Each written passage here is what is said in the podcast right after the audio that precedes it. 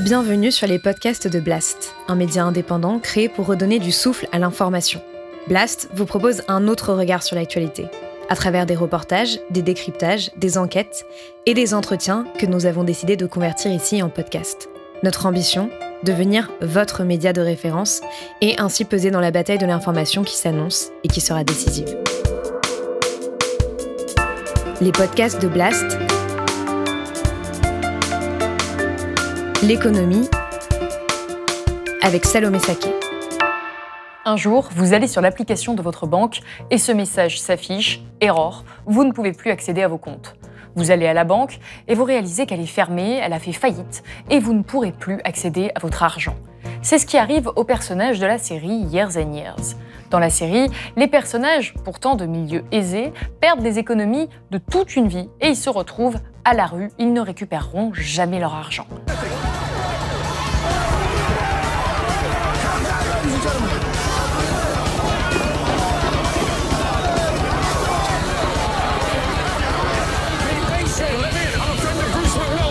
Cette scène est un cauchemar et pourtant nombreux sont ceux qui pensent qu'elle pourrait bien se réaliser dans la vie réelle. Il y a trois semaines, la secrétaire américaine au Trésor disait redouter une crise financière historique et les conséquences qu'elle décrit font froid dans le dos.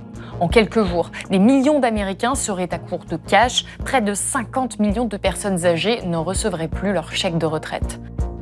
D'autres pensent que cette crise viendrait de Chine à cause d'un géant de l'immobilier au bord de la faillite, alors qu'une professeure canadienne assure qu'une méga crise financière sera déclenchée à cause de la perte de la biodiversité. Alors cette énorme crise financière est-elle plausible? Et surtout, si elle arrivait, pourrions-nous nous retrouver nous aussi comme les personnages de cette série et perdre tout ce que nous avons sur notre compte en banque?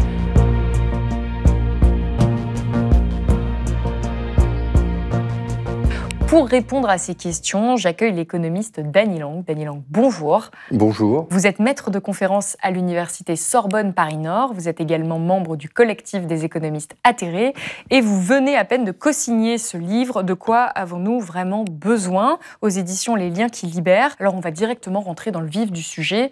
Est-ce qu'une crise financière qui serait pire que celle de 2008 est possible et plausible?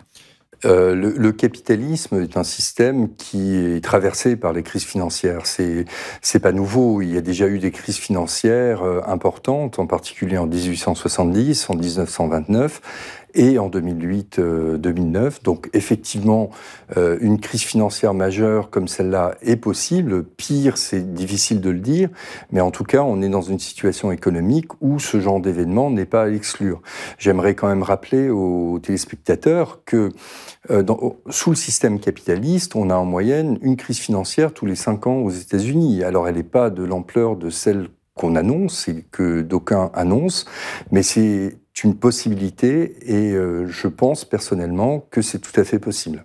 Et vous, en 2018, vous aviez déjà publié un papier qui annonçait une crise financière imminente. Aujourd'hui, elle ne s'est pas réalisée. Qu'est-ce que, qu'est-ce que vous pensez? Qu'elle va potentiellement se réaliser très bientôt Alors en 2018, euh, avec l'économiste Steve Keen, qui est un économiste australien, euh, qui avait prédit la crise des subprimes, hein, c'était l'un des rares économistes à avoir vu venir cette crise des subprimes en utilisant deux critères euh, relativement simples, on avait effectivement prédit une crise financière majeure dans les 12 à 36 mois qui ne s'est pas produite. Pourquoi est-ce que cette crise financière majeure ne s'est pas produite? Tout simplement parce qu'on a eu le Covid et qu'à cause du Covid, l'activité économique s'est arrêtée mais surtout les États sont intervenus massivement dans l'économie euh, pour faire face à cette situation absolument exceptionnelle.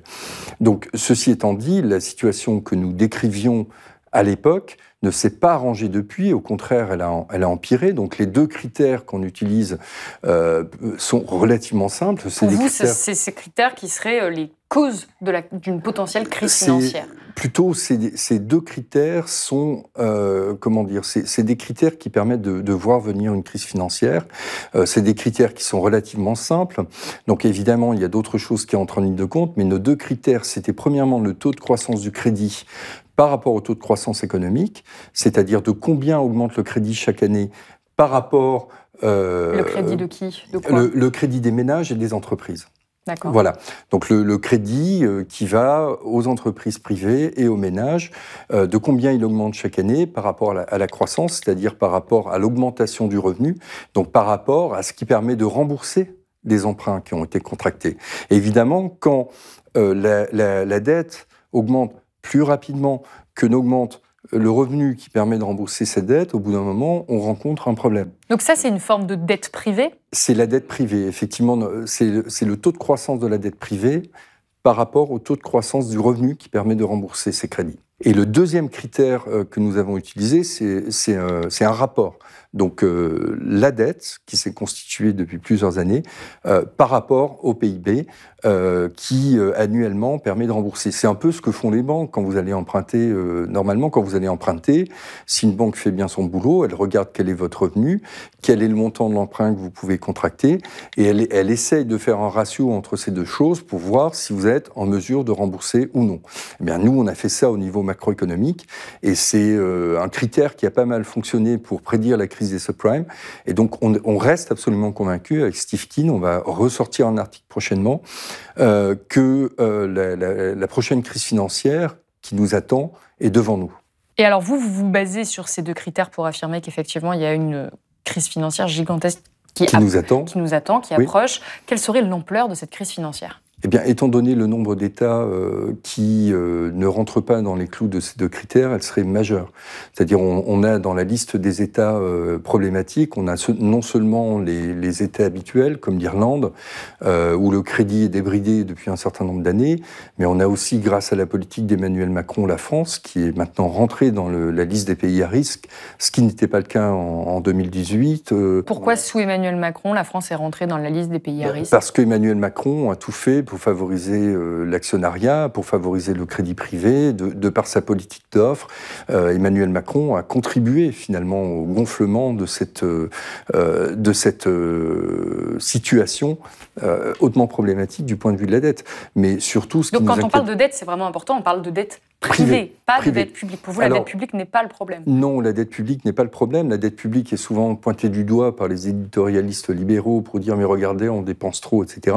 Or, il y a une grosse différence entre une dette privée et une dette publique, c'est qu'une dette publique, quand elle arrive à échéance, l'État peut toujours réemprunter sur un marché financier. Euh, on n'a jamais vu un État partir en retraite.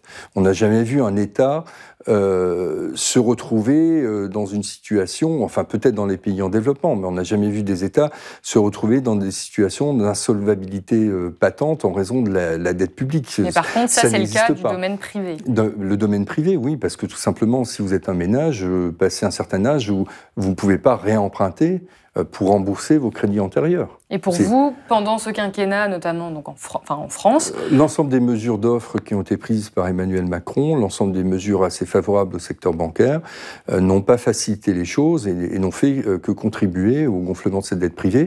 Et ce, d'autant plus qu'au moment du Covid, le gouvernement, plutôt que d'aider directement les entreprises, qu'il aurait dû faire, leur a consenti des prêts garantis par l'État. Enfin, a demandé aux banques de prêter aux entreprises tout en apposant la garantie de l'État. Donc ça n'a fait que gonfler cette dette privée qui était déjà passée, qui avait déjà passé la barre des 100% très rapidement après l'élection de M. Macron. Donc qu'est-ce qui se passe quand on a cette dette privée qui augmente, qui augmente, jusqu'à arriver à un certain seuil où on arrive à une crise financière?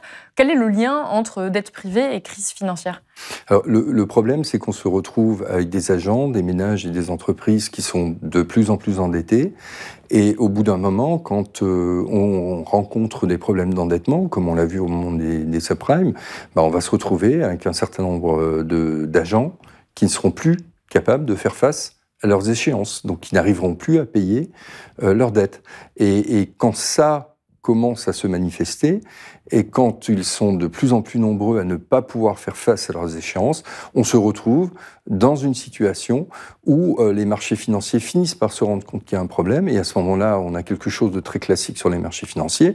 On passe d'une situation d'euphorie comme on l'a connu ces derniers mois malgré le Covid, à une situation de panique où très rapidement les marchés s'effondrent, on a des chutes de cours qui sont verticales, comme on l'a vu en 29, comme on l'a vu en 2008, et, à ce moment-là, c'est l'ensemble de l'économie qui se retrouve euh, entraîné dans cette, euh, dans cette situation, et on se retrouve d'ailleurs avec un secteur bancaire qui était trop confiant avant la crise, euh, puisqu'il accordait des crédits trop facilement par rapport aux capacités de remboursement des ménages et des entreprises, avec un secteur bancaire qui est trop prudent, qui ne prête plus à des entreprises ou à des ménages qui sont parfaitement sains. Ceci est votre obligation hypothécaire classique, d'accord? Les premiers montages étaient simples. C'était juste des structures de milliers de prêts triple A réunis, garantis par le gouvernement. Les plus récentes sont différentes. Elles sont privées. C'est un empilement de différentes tranches. Le A est payé en priorité. La plus basse, la B, en dernier, sera donc la première à faire défaut. Maintenant, si vous achetez des B, ça peut payer plus, mais elles sont un peu risquées. Parfois, elles font défaut. En cours de route, certaines B et double B sont passées d'un peu risquées à merde de chien. Je parle des plus bas scores de crédit. Pas de vérification de revenus? Taux variable? Merde de chien. Au double B, zéro. Triple B, zéro. Et voilà ce qui arrive. Et donc, qu'est-ce qui se passe? Les cours s'effondrent? Oui. Mais quel est le lien direct avec euh, moi, mon argent que j'ai à la banque? Alors, le lien avec l'argent euh, qu'on a à la banque, euh, c'est que forcément, lorsque des entreprises ou des ménages qui ont des comptes à la banque se retrouvent dans des difficultés, au bout d'un moment, la banque elle-même va se retrouver dans des difficultés, en particulier si elle s'est gavée de produits financiers qui se sont effondrés. Il faut savoir qu'aujourd'hui, l'essentiel des bilans bancaires, ça n'est plus l'activité bancaire traditionnelle, c'est-à-dire, euh, vous savez, l'activité bancaire traditionnelle, c'est de collecter l'épargne et de faire des crédits. L'essentiel des bilans bancaires, c'est quand même des placements sur les marchés financiers.